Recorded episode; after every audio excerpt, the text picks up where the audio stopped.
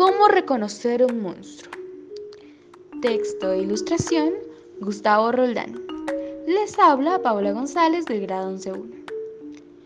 Si nos encontramos ante algo que pudiera ser un monstruo, es mejor asegurarse de que realmente lo sea.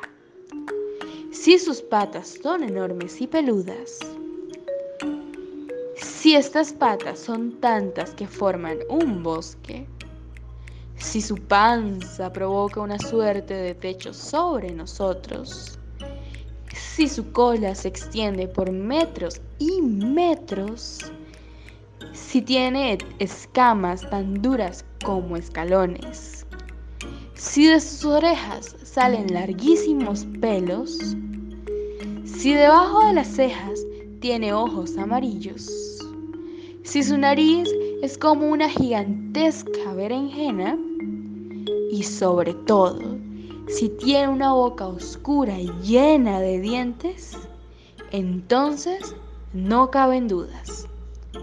Es un monstruo. Colorín colorado, este cuento se ha acabado. Gracias por escuchar.